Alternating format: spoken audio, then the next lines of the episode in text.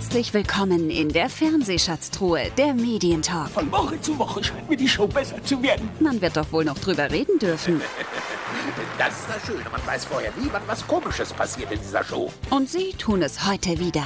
Frank Battermann und Alex Schindler. Hallo und schönen guten Tag. Herzlich willkommen zur allerersten Folge der Fernsehschatztruhe, dem Medientalk. Das Ganze kann man so ein bisschen als Pilotfolge bezeichnen, denn am Ende wissen wir noch gar nicht, was dabei rauskommt. Wir wissen allerdings, dass ähm, die Intention ist, dass wir uns gerne über Medienthemen der Woche unterhalten wollen, weil immer wieder merken wir, dass äh, wir durchaus ähm, unterschiedlicher Meinung sind. Und wenn ich von wir spreche, dann meine ich natürlich meinen geschätzten Kollegen Alex Schindler. Grüß dich. Ja, hallo, zur Überraschung aller sind wir mal wieder zusammen, ne? genau, und ähm, ja, es ist in der Tat so, du hast es auch immer wieder festgestellt, dass es äh, Themenbereiche in den Medien gibt, wo wir durchaus ein bisschen auseinanderdriften von der Meinung her. Ja, also vielleicht nochmal kurz zur Historie, ähm, das, das fiel mir vorhin mal so ein bisschen ein. Wir machen ja das Ganze schon seit über zehn Jahren irgendwie zusammen in irgendeiner Form, für Radio, für Podcasts, für, für, für Webseiten, für Portale, was auch immer.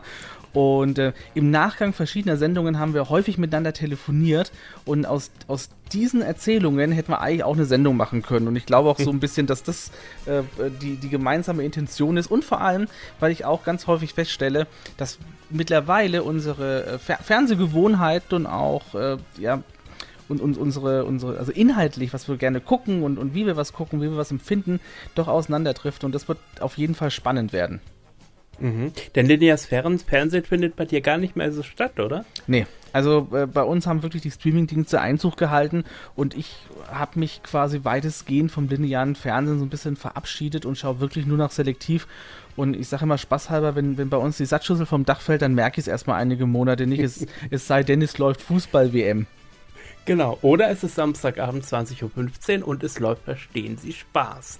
Denn das ist eine der wenigen Sendungen, die du auch live verfolgst, oder? Also nicht aufgezeichnet irgendwann mit äh, per Skip-Modus oder das äh, tust du dir in der Tat drei Stunden lang an? Ja, das ist mir auch tatsächlich ganz wichtig. Also wenn Samstagabendshow, dann wirklich äh, so gut es geht live und dann auch wirklich ähm, ja, so, so wie es kommt. Also ganz, ganz selten, wenn, wenn wir mal nicht da sind oder sowas, dass ich es dann am Tag drauf anschaue, aber dann trotzdem auch ansatzweise so, wie es ausgestrahlt worden ist damit sind wir auch schon mit dem ersten Thema, nämlich es steht ein neuer Wandel bevor bei Verstehen Sie Spaß. Ähm, diese Wandlung gab es immer wieder. Das erste Mal nach Paola und Kurt Felix mit dem Wechsel zu Harald Schmidt. Nachdem der äh, dann irgendwann einsehen musste, dass es nicht das richtige Format für ihn ist, ging es mit Dieter Hallervorden weiter auch der stellte irgendwann fest, das ist nicht wirklich meine Sendung, beziehungsweise man quatschte mir äh, von Seiten des SWR zu viel rein in diese Sendung. Dann ging es mit, äh, mit Czerno Jobatai weiter, gefolgt von Frank Elstner und jetzt Guido Kanz in den letzten ja, wie lange hat das gemacht? Elf Jahre, oder? Seit 2010. April 2010 ging es mit Guido Kanz los. Und verstehen Sie, Spaß ist ja für mich so eine ja, so eine Spezialsendung auch. Also eine, eine, ganz besondere Sendung, die mich seit der Kindheit begleitet und ähm, das äh, wissen viele nicht. Ähm, Verstehen Sie Spaß hatte äh, Ende der 90er Jahre lange Zeit keine eigene Webseite. Ich hatte eine Fanseite damals äh, kreiert, zwar sehr spartanisch, aber wirklich mit Hintergrundinfos. Ähm, hatte auch Kontakt zu Kurt Felix, hatte Kontakt zu diversen Lockvögeln, äh, zu Karl Dall, zu äh, jetzt sind auch Guido Kanz am Ende. Wir hatten mal ein tolles Special gemacht äh, zu, äh, vor zehn Jahren, 30 Jahre verstehen Sie Spaß. Da hatten wir die äh, äh, so einen Großteil der Moderatorenriege da. Und ich finde es aber schön, dass Guido Kanz so lange durchgehalten hat und dass man ihn auch so lange hat machen lassen. Und äh, die Sendung lief ja nicht unerfolgreich jetzt die letzten elf Jahre.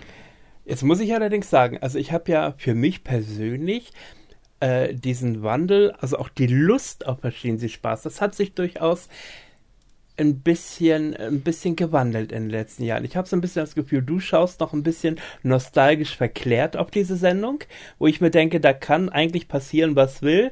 Der Alex äh, steht der Sendung immer bei. Ja, definitiv, aber nicht nur aus nostalgischen Gründen, sondern dann auch so ein bisschen aus professionellen Gründen, weil man beobachtet, also wenn, wenn man so wie wir äh, in äh, sowohl äh, ja, in, in, in Form von, von, von Podcast oder Radio oder auch äh, ähm, teilweise auch äh, beruflich in dem Geschäft tätig ist, dann hat man immer auch so ein Auge drauf, wie so eine Sendung aufgebaut, äh, wie hat die sich verändert. Und eine Sache muss ich durchaus kritisch anmerken, es ist nicht alles besser geworden. Ne? Also die Sendung ist schon noch gut, aber ähm, es sind so ein paar Dinge, die ich auch sage, dieses, dieses Besondere, was früher aber jede Samstagabendshow ausgemacht hat, diese, was, was macht eine, jede einzelne Sendung einzigartig? Und das hatte man früher bei Wetten, das, das hatte man früher beim Flitterabend, das hatte man auch früher bei Verstehen Sie Spaß, ähm, meiner Meinung nach sogar bis zum Ende der Jobata-Ära, weil die Sendungen einfach kürzer waren und du hattest aufgrund der Kürze mehr Spielraum, eine Sendung, also eine einzelne Ausgabe einzigartig zu machen und dass sie auch einzigartig in, in Erinnerung geblieben ist. Und das kann man eigentlich bei vielen Frank Elsner Ausgaben und auch jetzt Guido Kanz Ausgaben nicht mehr sagen. Selbst für mich, der wirklich da ähm, sich Gedanken macht während der Sendung. Genau, du hast die Länge schon angesprochen. Mittlerweile äh, ist Minimum drei Stunden, dann wird eventuell nochmal 15 Minuten überzogen. Ähm, das ist vor allem auch nicht mehr familiengeeignet. Also ich kann mir nicht vorstellen, mit meinen Kids drei Stunden lang davor zu sitzen. Nee, nee, definitiv nicht. Also das ist auch wirklich zu lang und vor allem, es werden ja keine Pausen mehr eingelegt. Aus, aus quotentechnischer Sicht verzichtet man ja, also man hat das Ding ja äh, weniger inhaltlich mehr aus Quotensicht äh, optimiert, versucht zu optimieren. Also ja, keinen Grund geben, umzuschalten, ja, kein, äh, kein ähm, ähm, oder, oder, oder auf der anderen Seite, ich verstehe schon, warum das länger gemacht wird jetzt, denn äh, die Einschaltquote funktioniert ja so, zum Beispiel auch Tageseinschaltquote. Ähm, um 20.15 Uhr gucken noch gucken ganz, ganz viele Leute Fernsehen. Ja? Mhm. Ähm, das zieht sich aber in den Abend so ein bisschen dann rein und irgendwann schalten die Leute langsam aber sicher ab. Und die, die noch hängen bleiben am Abend ähm, und schauen vielleicht dann sogar, verstehen sie Spaß an, das sind dann die wenigen, die dann aber die Gesamtquote, also diesen sogenannten Marktanteil dann hochtreiben können. Mhm. Und dadurch ähm, und, und weil eine Sendung äh, im Gesamten betrachtet wird, also ähm, da werden dann, dann werden dann Durchschnitte gebildet, äh, treibt es dann den Gesamtschnitt der Sendung dann hoch. Das heißt also, ähm, abends will man, dass quasi die Leute noch dranbleiben und, und, und die Samstagabendshow zum Beispiel gucken oder ARD gucken.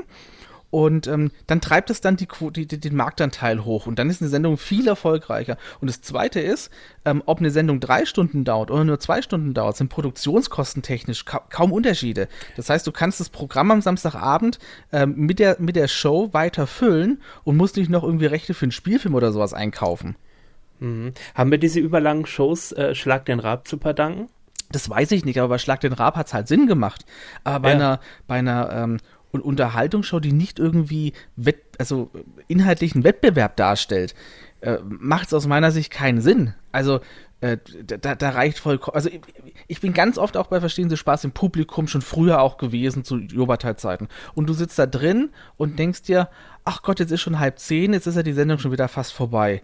Aber trotzdem war, hat es eine gewisse Freude ausgelöst. Ja? Äh, mittlerweile äh, sagt man eventuell, okay, oh Gott sei Dank sind die drei Stunden jetzt vorbei. Also jetzt mal ein bisschen übertrieben, aber wenn wir da 10, 12, 14, ich weiß nicht, wie viele Filme mittlerweile an einem Abend haben, fehlen auch so ein bisschen die Highlights, weil das so ein bisschen abgespult und so ein genau. bisschen Massenverwertung ist, oder? Genau. Ja, Mas Massenverwertung nicht, aber es ist, versteckte Kamera ist unfassbar teuer. Man glaubt das immer gar nicht, aber versteckte Kamera zu machen, kostet ein Schweinegeld. Ja, also das ist wirklich enorm teuer. In der Vorbereitung, in der Recherche, in der Technik ähm, und, und äh, du brauchst ja auch immer wieder neue Ideen, bessere Ideen.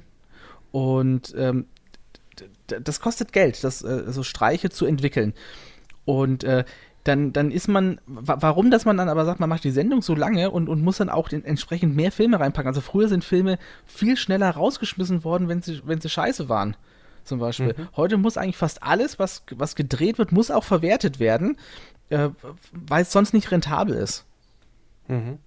Gab es eigentlich schon immer eingespielte Lacher? Gibt es die heutzutage in den Filmen? Ich weiß es gar nicht. Gut, jetzt mal die Corona-Zeit äh, ausgegrenzt. Natürlich gibt es da eingespielte Appläuse und Lacher, aber war das schon immer so bei Verstehen Sie Spaß? Meiner Erfahrung nach nein.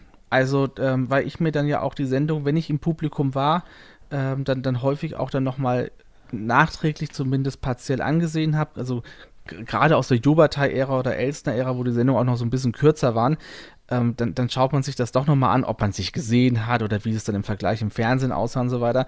Und ähm, das war schon immer wirklich die Reaktion des, des Studiopublikums. Das war auch übrigens immer Kurt Felix, ganz, ganz wichtig. Ähm, ein, ein guter Freund von mir war, war ähm, häufig bei Kurt Felix-Sendungen noch zu Gast und hat auch berichtet, dass er, äh, dass in der Generalprobe zum Beispiel noch ähm, Filme getestet worden sind, äh, nur auf aufgrund dessen, weil Kurt Felix herausfinden wollte, wie die Publikumsreaktion ist. Und wenn, ähm, wenn Kurt Felix die Publikumsreaktion nicht gefallen hat, dann ist der Film für die Sendung rausgeschmissen worden, weil er dann nochmal umgeschnitten werden musste.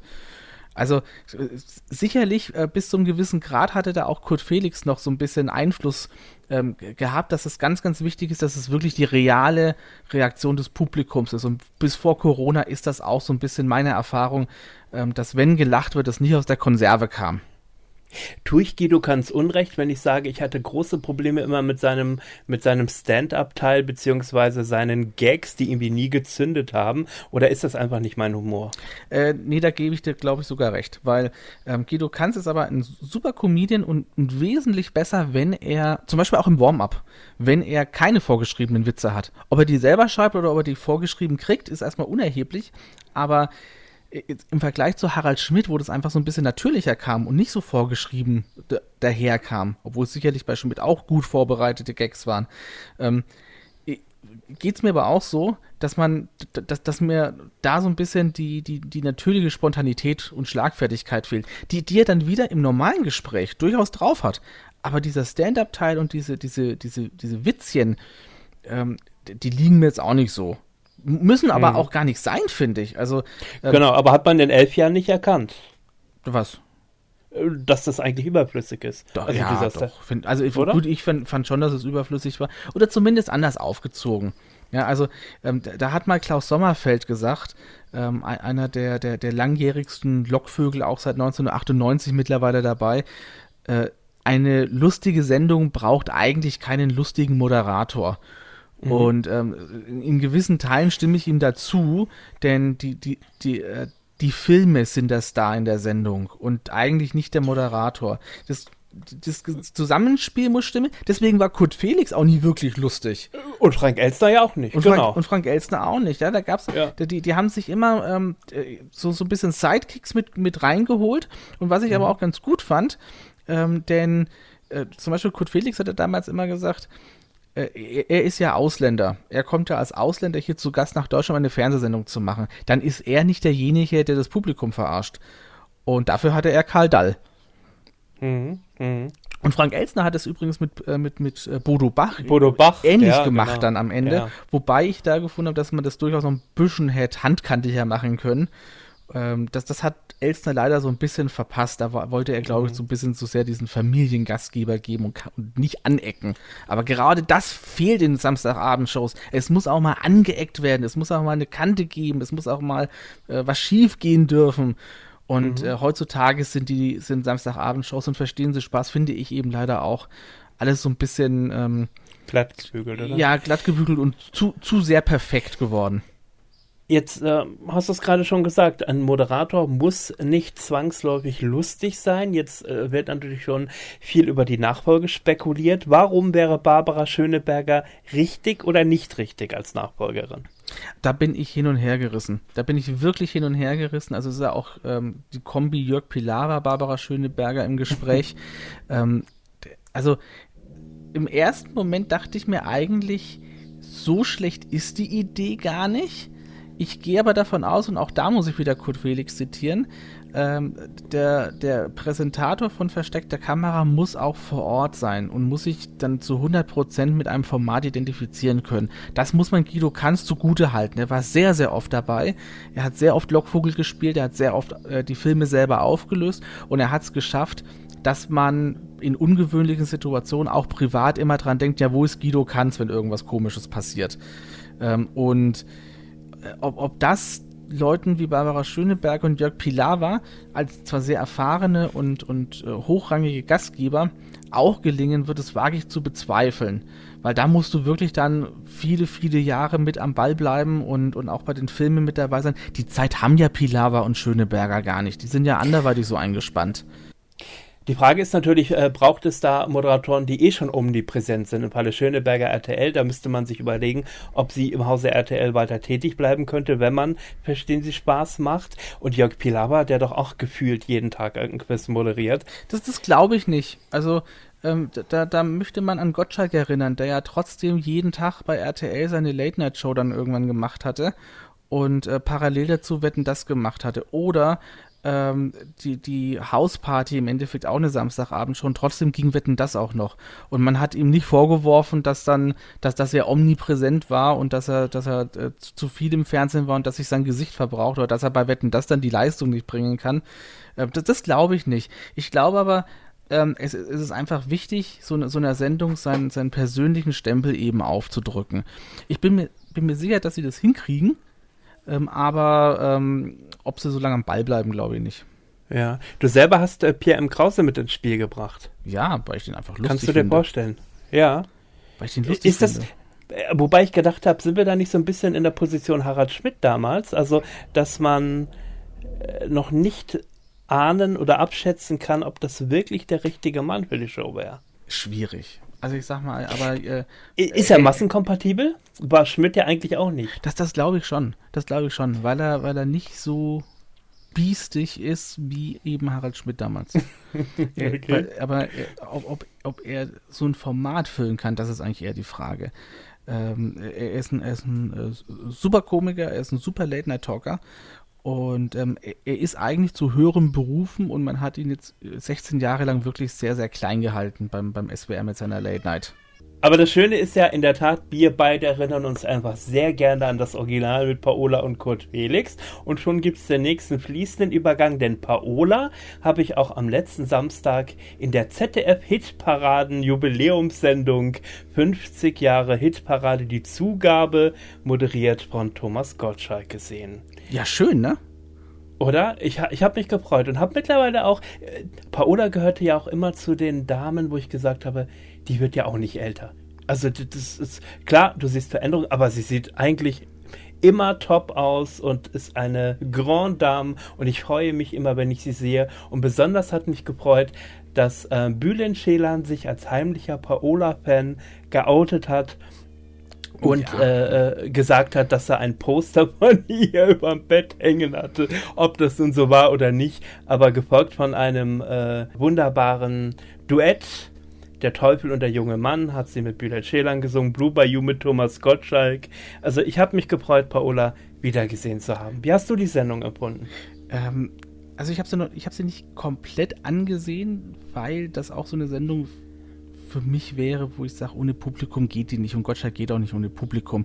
Deswegen Mhm. war für mich da auch gar nicht so, ja, weiß nicht, das war für mich jetzt kein Muss. Die, ähm, die, die, die, Okay. den ersten Aufschlag, äh, den haben wir wirklich zusammengeguckt, auch wieder wegen Gottschalk.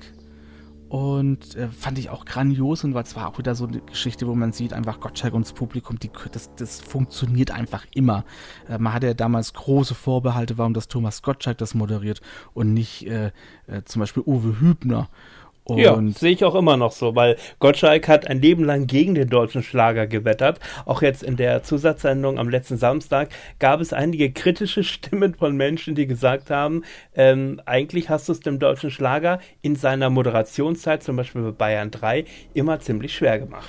Und Ja. sich da jetzt hinzusetzen und zu sagen, ich feiere die ZDF-Hitparade, Ja, Ich glaube, man muss das ein bisschen differenzieren. Also wenn man, wenn man so eine Show auf die Beine stellen möchte, dann ähm, möchte man ja auch, dass die gut läuft. Und ich sag mal, man merkt das ja schon, und das hat man eben beim, beim ersten Aufschlag auch gemerkt, ähm, Gottschalk zieht immer noch als Publikumsmagnet. Freilich zieht er keine 25 Millionen mehr äh, vor den Fernseher. Das hat aber weniger, glaube ich, was mit Gottschalk zu tun, sondern damit, dass si- sich, wie man heutzutage Fernseh guckt, einfach verändert hat. Äh, das, ist, das ist mal der erste Punkt. Ähm, der, der zweite Punkt ist, Gottschalk ist ein Musikmensch. Erstmal, ja. Ähm, das, das kann man ihm nicht abstreiten. Und ein grandioser Entertainer, der es drauf hat, mit eben diesen Gästen äh, einen unterhaltsamen Abend dann zu, äh, durchzuführen. Und auch das ist ihm gelungen. Jetzt kann man sich drüber streiten, ähm, wenn jemand vom Fach wie Uwe Hübner, man hätte vielleicht Uwe Hübner ihn zur Seite stellen können. Das wäre meine Idee gewesen. Aber mhm. ich, ich, ich selber habe kein Problem damit gehabt, dass Gottschalk das moderiert hat, weil ich das einfach insgesamt eine tolle Sendung fand. Ich muss dazu sagen, ich hätte sie gerne live gesehen, weil Gottschalk für mich eigentlich immer nur sehr gut funktioniert, wenn es live ist. Das stimmt. Denn auch da hat man wieder sehr, sehr viele Schnitte bemerkt. Ähm, und äh, das zum einen, zum anderen hätte ich erwartet, dass man bitte live singt. Äh, auch das, äh, finde ich, wäre eigentlich ein Muss gewesen. Ähm, das ist aber in der Schlagerwelt normal mittlerweile, ne? Du siehst, das, das ja, aber da sind ja Künstler, das sind ja Künstler, die es ja auch noch können. Also ein Christian Anders oder Nino De Angelo, so, die können ja live singen.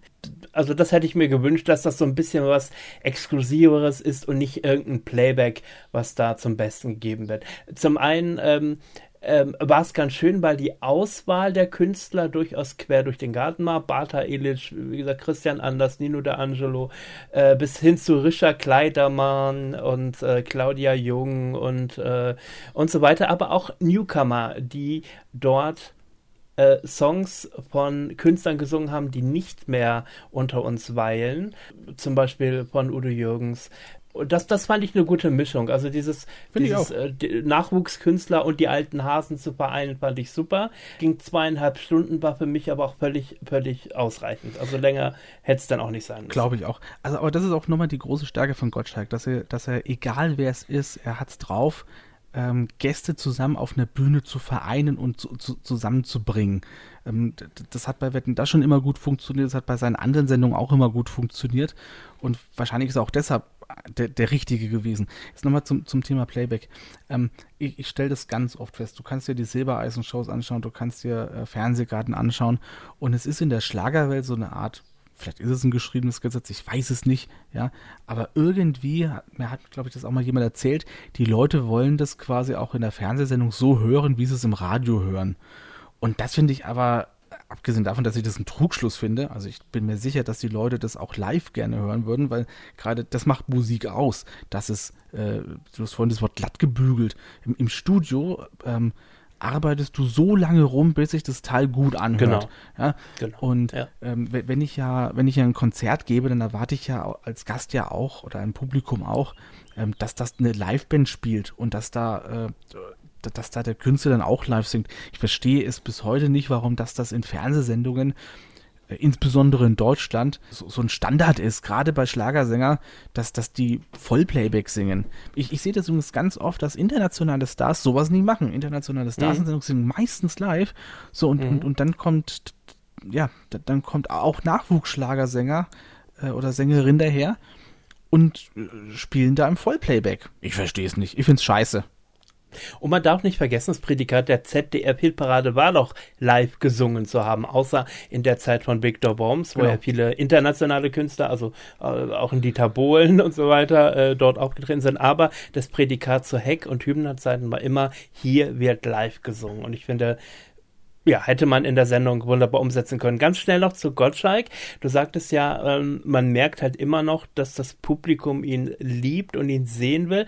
Jetzt hat er im SWR eine Sendung gehabt, 18 hieß die, ähm, wo mit Prominenten über ihr 18. Lebensjahr gesprochen wurde. Das Format gab es vor Jahren schon mal mit Olli Geißen. Da hieß es 18, die beste Zeit deines Lebens der SWR überlegt, ob es weitergeht. Die ersten vier Folgen liefen unterdurchschnittlich. Weniger als 500.000 Zuschauer haben zugeguckt. Ähm, Gottschalk also nicht automatisch ein Quotenmagnet. Ja, aber wir sprechen hier vom, S vom SWR ran. Also ja, wir sprechen, wir sprechen aber auch von Andy Borg im SWR, der in der Regel über eine Million holt mit seinem Schlagerspaß mit Andy Borg und das äh, jeden Monat seit drei Jahren mittlerweile. Ja, aber ist eine und andere Zielgruppe ist eine ganz andere Zielgruppe. Also, ja. da, also die Vergle den Vergleich finde ich schwierig. Ähm, äh, im. Äh, aber Gottschalk ist doch ein Name. Ja, aber in den dritten Programmen, ähm, da bist du es als Zuschauer, äh, also wir, wir, wissen ja alle, wie so die Altersstruktur in den dritten Programmen ist, von der Zuschauerschaft her. Und da bist du es gewohnt, dass da solche Sendungen drin sind, wie im Schlagerspaß mit Andy Borg. Und Andy Borg ist auch ein Gesicht, der, der viele Jahre äh, im, im dritten Programm ähm, äh, mit unterwegs war und, und den kennt man da man erwartet Thomas Gottschalk nicht im SWR-Randprogramm, finde ich. Das erwartet man nicht. Und ähm, deswegen war ich auch der Auffassung, konnte die Sendung gar nicht funktionieren. Und ich habe sie mir auch nicht angeguckt. Ich, also, weil, weil ich das, ähm, das, das, ich wusste gar nicht, wann es läuft. Ich wusste gar nicht, wie es, ähm, ähm, also ich wusste schon, um was es geht. Äh, ich habe es am Ende verpasst einfach. Und mhm. äh, so, so eine Sendung, das ist dann, was, was man an einem Donnerstagabend zum Beispiel im ersten zeigen müsste. Ja, und äh, dann, dann hätte das auch besser funktioniert und dann hätte äh, ein, ein Gottschalk auch anders gewirkt. Ich finde es übrigens der, der Beweis dafür, ähm, dass, dass, es, dass ganz, ganz viele Parameter stimmen müssen, um eine gute Sendung zu machen. Äh, Moderator, die Aufmachung, der Sendeplatz, äh, der Sender und das, das, da, da kann man mal als kleine Seitennotiz haben wir zum Beispiel Johannes B. Kerner äh, als Beispiel verwenden. Der war ja unfassbar erfolgreich mit seiner, mit seiner äh, Talkshow im ZDF und er macht die Sendung eins zu eins bei Sat 1 und sie funktioniert mhm. nicht mehr. Mit fast mhm. selber. Musik, mit fast selber Aufmachung und sie funktioniert auf einmal nicht mehr. Und das ist, was ich meine. Es müssen ganz, ganz viele Parameter aufeinander passen. Die Puzzleteile müssen zusammengefügt werden, damit es ein großes gutes, tolles Bild gibt. Und das hat einfach bei 18 im SWR-Fernsehen nicht funktioniert. Gottschalk, genau, öffentlich-rechtlich, aber auch RTL, und da sind wir schon beim dritten Thema. RTL möchte sich neu erfinden. RTL ähm, ändert ab August ganz viel in der Tagesstruktur. Es gibt eine zweite ähm, RTL-Aktuellausgabe, 16.45 Uhr. Dann gibt es explosiv um 17 Uhr für 30 Minuten. Dann gibt es unter uns, dann gibt es explosiv der zweite Teil um 18 Uhr. Ähm, und eine der größten Änderungen ist, Jan Hofer und Pina Atalay moderieren von Montag bis Donnerstag gegen die Tagesthemen ein Newsmagazin. Das Spannende, also ich finde die Entwicklung durchaus spannend, denn ich kann überhaupt nicht abschätzen, ob das RTL-Publikum das so akzeptieren wird und, ähm, und ob es vor allem neues Publikum anziehen wird und ob man, wenn man sich entscheidet zwischen Tagesthemen und diesem neuen Newsmagazin, was glaube ich RTL direkt heißen soll, ob man da sagt, da gehe ich lieber zu Jan Hofer, äh, als mich von Ingo Zamparoni informieren zu lassen. Also auch da gibt's, äh, spielen wieder die, die unterschiedlichen Parameter eben eine Rolle. Ähm, Jan Hofer steht für eine gewisse Seriosität und auch ähm, Peter Klöppel hat es ja geschafft. Ähm, also er macht das schon sehr, sehr lange und ihm unterstellt man auch eine, eine gewisse Seriosität und ein, eine, eine äh, gewisse Qualität in dem, was er tut. Ähm, wie gesagt, wie bei Jan Hofer auch. Das heißt also, dass ähm, so erstmal der, der, der Rohstoff stimmt. Ja? Ähm, ich glaube nicht, dass der Anspruch von RTL ist, die Zuschauerschaft eben zu behalten, sondern eben jetzt eine neue Zuschauerschaft an, an, äh, anzusprechen. Ähm, das ist auch notwendig und ich finde, es ist auch gut. Es fehlt insbesondere seit eins dieser Mut auch dazu. Und wenn sie, wenn sie mal den Mut hat, dann haben sie es nie vernünftig umgesetzt. Also dann fehlt ihr dann die Liebe dann dazu. So, eine Veränderung ist erstmal nie verkehrt, denn ich sag mal, ähm, RTL ist ja auch so ein kleines bisschen nicht in die Jahre gekommen. Ich sage nicht, dass sie unerfolgreich sind, aber ähm, man, man verharrt in, in dieser Schiene, was im Ausland gut läuft, läuft bei uns auch gut und äh, ähm, gerade jetzt auch mit den äh, Reality Star Stars in Anführungszeichen, großen, großen, großen Anführungszeichen, ähm, man nennt das ja häufig liebevoll Trash TV, ähm, ich finde, das ist eine, eine, eine sehr, sehr negative Entwicklung, Unterhaltungsfernsehen auf diesem Niveau zu machen ähm, und, und damit auch Geld zu verdienen. Äh, und deswegen ist diese, diese Idee erstmal, dass man sagt, also äh, erstmal ist es gut, dass man das offensichtlich äh, erkannt hat, weil da gab es ja die letzten Jahre die entsprechenden Skandale, gerade mit diesem Reality-Trash. Scheißdreck. Man muss, also ich finde es Scheißdreck. Ja? Und ja, ist so. Ja? Und das kann man, kann man jetzt, kann man. Aber es ist trotzdem Unterhaltung, Alex. Es ist trotzdem Unterhaltung. Vielleicht nicht auf dem Niveau, was du dir ja. wünschst, aber ähm, die Menschen fühlen sich unterhalten. Und wenn das Sommerhaus der Stars vier Millionen Menschen sehen und äh, 20 Prozent Marktanteil in der Zielgruppe hat, dann hat es am Ende auch eine Daseinsberechtigung. Moment, nee, das, das, das stimmt nicht. Nicht alles, was eine, was eine äh, entsprechende Einschaltquote macht, hat eine Daseinsberechtigung. N nur weil ich das, äh, weil ich das sehr, sehr lustig finde, äh, wenn, wenn irgendjemand stolpert und zufällig sein mit seinem Gesicht in einen Haufen Hundescheiße reinfällt und ich das gerade in dem Moment lustig finde, ist es aber nicht toll. Es ist, ähm, da wird, da wird sehr, sehr viel, das ist trotzdem im wahrsten Sinne des Wortes scheiße. Und das ist, das ist das Gleiche. Ich habe das früher auch angeguckt. Ich habe früher auch Sommerhaus der Stars angeguckt, weil es eine andere Aufmachung war. Und jetzt erkennt man seit einigen Jahren, ähm, dass man dem, dem Ganzen nicht einfach seinen Lauf lassen muss mit so ein bisschen äh, Leuten, die vielleicht nur mittelmäßig zusammenpassen, sondern dass man ganz bewusst versucht, ähm, diese, diese, äh, diese Provokation mit reinzumachen, dieses, dieses Asoziale mit reinzubringen. Ähm, dass man da Redakteure und Showrunner am, am, am Set hat, die genau das rausprovozieren, ähm, wo eigentlich, äh, ich sag mal, jeder gesunde Menschenverstand sagt, ähm, nee, Leute, also pass mal auf, das, das muss nicht sein. Und äh, da, da, da möchte ich äh, unser beider bekannter Oliver Kalkofe mal zitieren. Ähm, da, wenn man, also man, man kann keine Liebe zu seinem Publikum haben, wenn man solche Formate oder in der Form produziert. Das, das ist erstmal meine, meine, Grundhaltung. Aber wir sind ja eigentlich beim, beim, beim Thema, dass ich RTL erneuern möchte.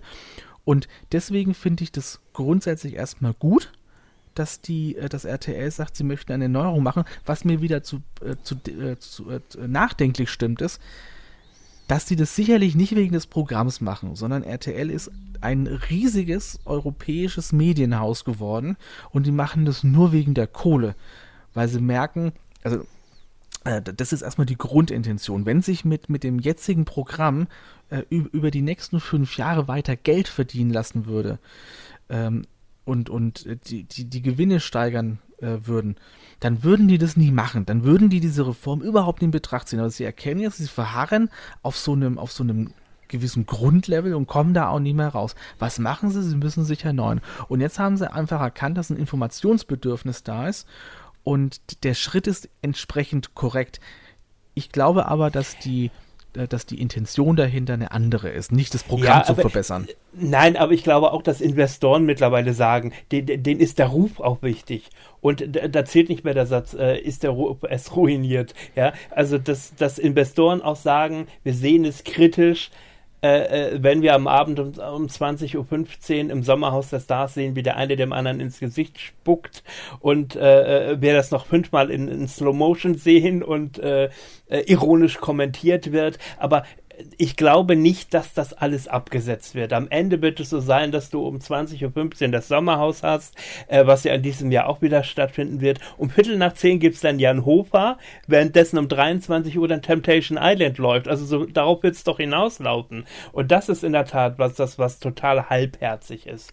Wir wollen auch immer mal wieder unsere, äh, unsere Zuhörerinnen und Zuhörer mit einbringen in äh, diese Themen und ich habe vor einigen Tagen ähm, die Themen gepostet mit dem Wunsch, das gerne zu kommentieren. Möchte da mal ein bisschen was zitieren. Der Jens hat zum Beispiel geschrieben, RTL wird meinen nicht mehr vorhandenen Konsum von linearen Fernsehprogrammen in Zeiten von äh, VOD nicht mehr ändern. Hast du selber schon bei dir gesagt, dass Streamen äh, ähm, einen höheren Stellenwert mittlerweile hat als lineares Fernsehen? Der Marcel hat geschrieben, die Richtung von RTL finde ich gut, aber neu ist das alles nicht.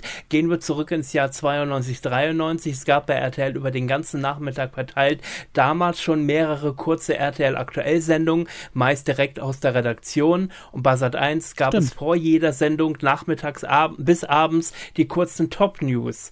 Also von daher alles schon mal da gewesen und wenn RTL jetzt den Trash reduziert, ist das prima, aber man braucht auch Durchhaltevermögen. Die Quoten werden anfangs nicht konstant gut sein und wenn man dann nach zwei Monaten wieder und wenn dann nach zwei Monaten wieder alles vorbei ist, ähm, war das Ganze nur ein Satz mit X. Das ist die Frage. Wird man ein komplettes Jahr durchhalten?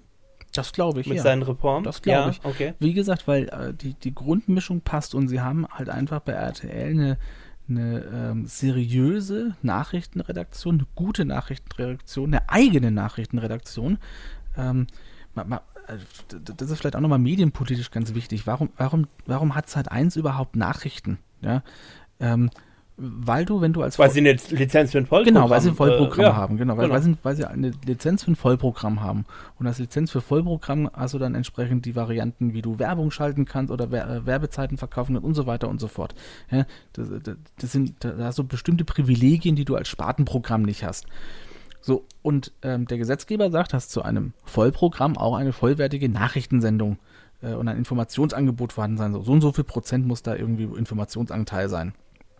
So, nur deswegen machen die das. Wenn, das, wenn sie es nicht machen müssten und es würde kein Geld bringen, würden sie es nicht machen. Sind wir wieder bei dem Thema. So, und, RT, und, und äh, RTL hat eine über Jahrzehnte mittlerweile liebevoll mit Herzblut und auch mit Kompetenz aufgebaute Nachrichtenredaktion mit eigenem Korrespondentennetz. Und äh, das ist eine sichere Bank für Informationen auf jeden Fall schon mal. Das hat Sat 1 nicht. Die haben sich ja mal zwischendurch mit N24 und so, eingekauft und, und, und so Zeug. Ähm, aber äh, das, das haben viele Konkurrenten nicht. Das haben tatsächlich nur AD, ZDF und RTL. Die haben, ich sag mal, die sind da so ein bisschen auf, auf einer Wellenlänge. So, das ist der Punkt 1. Und äh, das ist die Basis für, für, für gute Informationsangebote am Ende. Das heißt, ich glaube schon, dass es funktionieren kann. Ich glaube auch, dass es ein bisschen dauern wird. Und diesen Relaunch, so wie sie es großspurig angekündigt haben, das müssen sie durchhalten.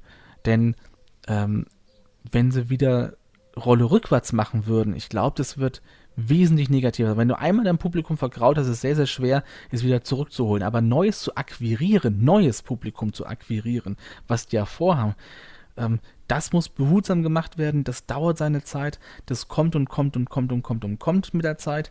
Und äh, man, man kann nur allen Beteiligten wünschen, dass die Geschäftsführung da ein Durchhaltevermögen zeigen wird. Mhm. Man wird sehen, was passiert. Die nächsten Monate bleiben im Hause RTL auf jeden Fall spannend. Wie sieht das aus, Alex? Bist du Kinogänger? Ähm, früher ja. Ich meine, in zwei Jahren passiert da einiges, aber auch sehr, Kannst du dich an deinen letzten Kinofilm erinnern? Ich glaube, es war dieser, ich glaube, das war dieses, äh, diese, dieses Remake von Ghostbusters. Ah, okay. Mhm. Ja, denn äh, innerhalb der Pandemie, der Corona-Situation, waren, äh, war ein Berufszweig, ähm, äh, der wirklich ähm, zu knapsen hatte, ähm, war die Kinoindustrie. Äh, Kinos durften nicht mehr geöffnet werden über einen langen Zeitraum. Ähm, Filmtermine wurden immer wieder verschoben.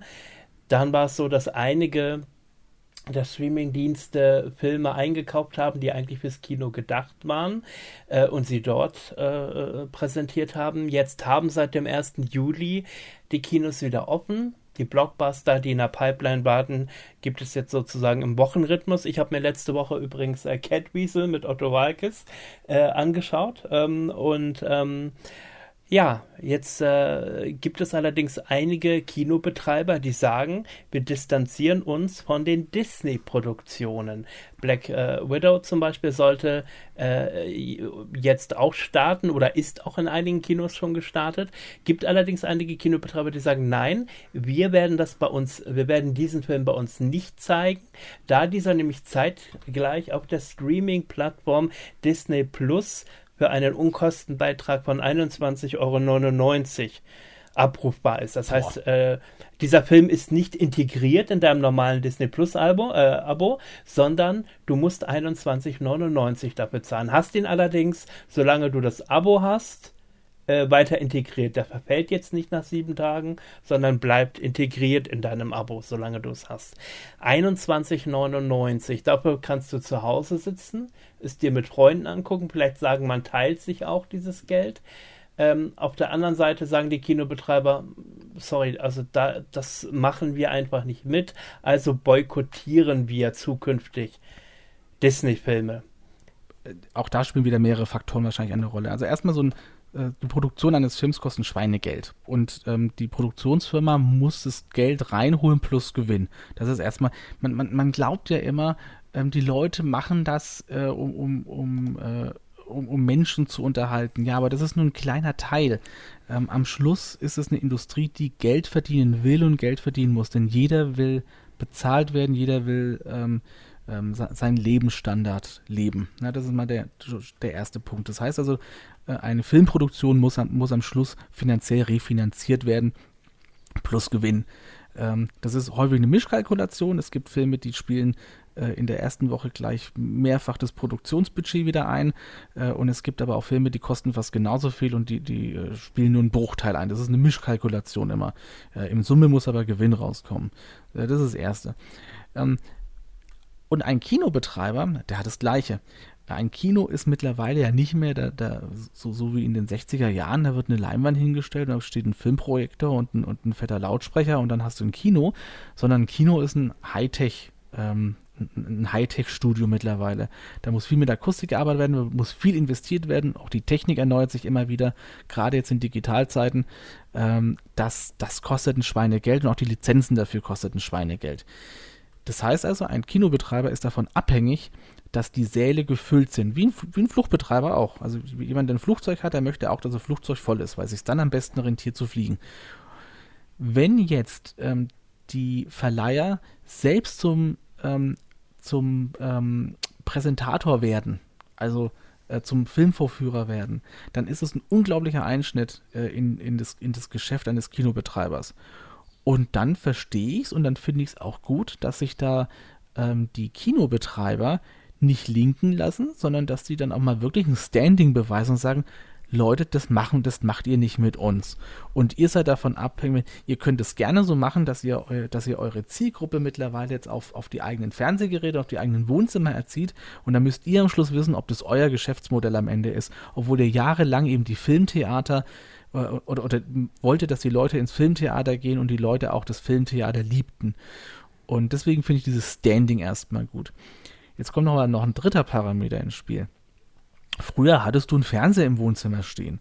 Ähm, und der war klein. Also die größten, die kleinsten Fernseher, die du heute im Supermarkt kaufen kannst, waren früher die größten Bildröhren. Das heißt also, fast jeder hat zu Hause mittlerweile ähm, Bildschirmflächen, äh, die, die sehr, sehr, nah zumindest mit dem Sichtabstand eines, einer, einer Kinoleinwand, äh, sehr, sehr nah einer Kinoleinwand kommen. Das heißt also, die Beweggründe ins Kino zu gehen und auch Soundanlagen, Soundbars, das ist alles auch zu Hause äh, professionalisiert worden. Ja, ich bin da mal sehr gespannt, wie da die Entwicklung ist, aber grundsätzlich ist es begrüßenswert, dass die, dass die Kinowirtschaft sagt, nee, also wir lassen uns doch da von Hollywood nicht aufdiktieren, ähm, ähm, was wir zu zeigen haben. Das ist das Privileg eines, eines, eines äh, Gastgebers, selber zu entscheiden, was ich zeige und was ich nicht zeige. Das ist eine politische Entscheidung am Schluss. Ich finde es so gut. Mhm. Hm. Da haben wir auch einige Meinungen von euch reinbekommen. Der Patrick schreibt zum Beispiel, für 22 Euro Filme leihen, da gehe ich lieber zu zweit ins Kino. Allerdings wird es mir mit zwei, drei Kindern schwerfallen, regelmäßig ins Kino gehen zu können. Denn der Eintritt ist das eine, die Kosten für Getränke, Popcorn und so weiter. Das andere, da müsste sich eventuell etwas tun. Jens hat noch geschrieben, Disney-Boykott. Da bin ich auf der Seite der Kinos war Disney ja schon vorher dafür bekannt, aus den Kinos den letzten Euro rauspressen zu wollen. Nicht der erste Boykott, weswegen auch ich schon lange Disney-Produktionen im Kino meide. Disney weiß halt, wie wichtig die großen Blockbuster sind und verlangen halt saftige Prozente, sodass die Kinos im Grunde kaum am Film verdienen, aber das Risiko tragen. Den VIP-Zugang über Disney Plus nutze ich auch nicht. Da kann ich warten, bis der Film dann irgendwann auf Blu-ray erscheint. Ja, aber da, die Kosten waren da jetzt auch also für, für, den, für das Ausleihen oder des, des, des Bezugs des Filmes, aber das zahlst du auch für eine Blu-ray. Also für einen Blockbuster, äh, der, der, der frisch jetzt dann in, den Handel kommt als Blu-ray, zahlst du das auch. Also ich finde, das Kostenargument ist es nicht. Und äh, eine Kinokarte kostet heutzutage auch zwischen 7 und, 8, 7 und 10 Euro. Das heißt, wenn du zu zweit ins Kino gehst, im Schnitt quasi, ähm, dann, dann hast du auch das Geld. Man muss sich mal immer überlegen, und das war auch ein Fehler, den ich früher gemacht habe, die Leute wollen immer, wenn sie was kaufen, dann sind sie der Auffassung, sie besitzen das. Aber im, im kreativen Bereich ähm, bezahlst du im Endeffekt für die Kreativität und für das Kunstwerk, für die Betrachtung des Kunstwerks und nicht, weil, das, weil du das besitzt und weil du mit dem machen kannst, was du möchtest. Ja, das muss man, da muss man sich immer mal so ein bisschen, ähm, wenn, wenn du ein Bild malst und du möchtest es ausstellen zum Beispiel, dass es viele, viele Leute sehen, ähm, dann möchtest du auch erstmal nicht, dass das jemand besitzt, sondern möchtest du, dass das ganz, ganz viele Menschen sehen können und dafür auch bezahlen, dass es sehen können. Du, musst, das, du möchtest ja ähm, auch, dass dein Leben finanziert wird. Und so ist es da halt auch. Und das ist immer ein Trugschluss bei vielen Leuten. Ich finde, 20 Euro für so einen Blockbuster ist nicht ungerechtfertigt. Ich würde gerne am Schluss noch wissen, äh, Alex, und das haben wir vorher nicht abgesprochen, was hat dich diese Woche gefreut und was hat dich diese Woche geärgert? Gefreut hat mich, und da schließt sich nochmal der Kreis zu Peter Klöppel, ähm, aus der, der Not, das ist, das ist mal wieder Fernsehen, wie ich es geliebt habe, wie man es eigentlich lieben sollte. Man hat immer den Anspruch, es muss alles perfekt sein, es muss alles äh, pannenfrei sein. Äh, und der Stromausfall und Lichtausfall bei RTL aktuell und wie souverän der Peter Klöppel mit, mit einer Handyfunzel äh, da, da noch dann die Sendung zu Ende gebracht hat. Auch, auch diesen Anspruch zu haben, ähm, solange das Studio nicht einstürzt, senden wir weiter. Das ist, das ist Fernsehen. Das ist das, was Fernsehen kann. Und das sind geschichtsträchtige Sendungen. Ähm, und das hat mich sehr gefreut, dass da ähm, RTL dann am Schluss nicht den Regler runtergezogen hat, sondern dass ähm, die, die, die Leute, die an der, an der Produktion beteiligt sind, wirklich die Sendung zu Ende gebracht haben. Äh, das hat mich sehr gefreut. Was mich äh, ärgert medial ist, ähm, was der, was der Axel Springer Verlag momentan betreibt, sowohl in der Corona, bezüglich Corona-Politik, als auch äh, der Kanzlerkandidatin Annalena Baerbock. Ähm, es wissen ja viele, dass jetzt äh, Bild Live startet und ähm, sie momentan auch online ihr, ihr, ihr, ihr Setup äh, ähm, vollziehen und, und auch da schon viele Sendungen online sind. Und auch der Chefredakteur Julian Reichelt sich da häufig als Kommentator zum Besten gibt. Und äh, sich eben der, der Springer Verlag mittlerweile in Person äh, Julian Reichelt auch als Verschwörungstheoretiker präsentiert. Ähm, es das ärgert mich momentan sehr. Das muss nicht sein. Und wenn ich mir überlege, dass dann daraus ein Fernsehsender noch werden soll, dann äh, erschüttert mich das enorm. Denn ich habe nichts dagegen, dass Bild einen Fernsehsender macht. Ich habe was dagegen, wie ein Chefredakteur Julian Reichel ähm, mir dazu beiträgt, dass die Nation gespalten wird. Und das muss nicht sein. Das ist nicht die Aufgabe eines Chefredakteurs. Mhm. Mich hat gefreut, dass es endlich wieder losgeht mit neuen Folgen von Wer stiehlt mir die Show auf Pro7. Eine Sendung, die ich äh, lieben gelernt habe vor einem halben Jahr mit Joko Winterscheid. Die in dieser Staffel leider ohne Thomas Gottschalk, dafür mit Bastian Pastewka. Also da freue ich mich auf die nächsten Dienstagabende. Und was mich geärgert hat, war in der Tat ähm, nach dem Finale, nach dem EM-Finale, ähm, die Ausschreitungen der englischen Fans, und ähm, das hat mich in der Tat sehr geärgert und hoffe, dass die UEFA da durchgreift und noch einige Sanktionen verhängen wird. Ja, in diesem Sinne, das war sie, die erste Ausgabe vom äh, äh, sozusagen Medienpodcast der Fernsehschatztruhe. Wir haben miteinander über die aktuellen Themen gesprochen und tun das mit Sicherheit wieder. Bis dahin wünschen wir euch eine schöne Zeit und äh, bis zum nächsten Mal. Und tschüss. So, genug gequatscht für heute. Doch der Medientalk in der Fernsehschatztruhe kommt wieder. Demnächst hier.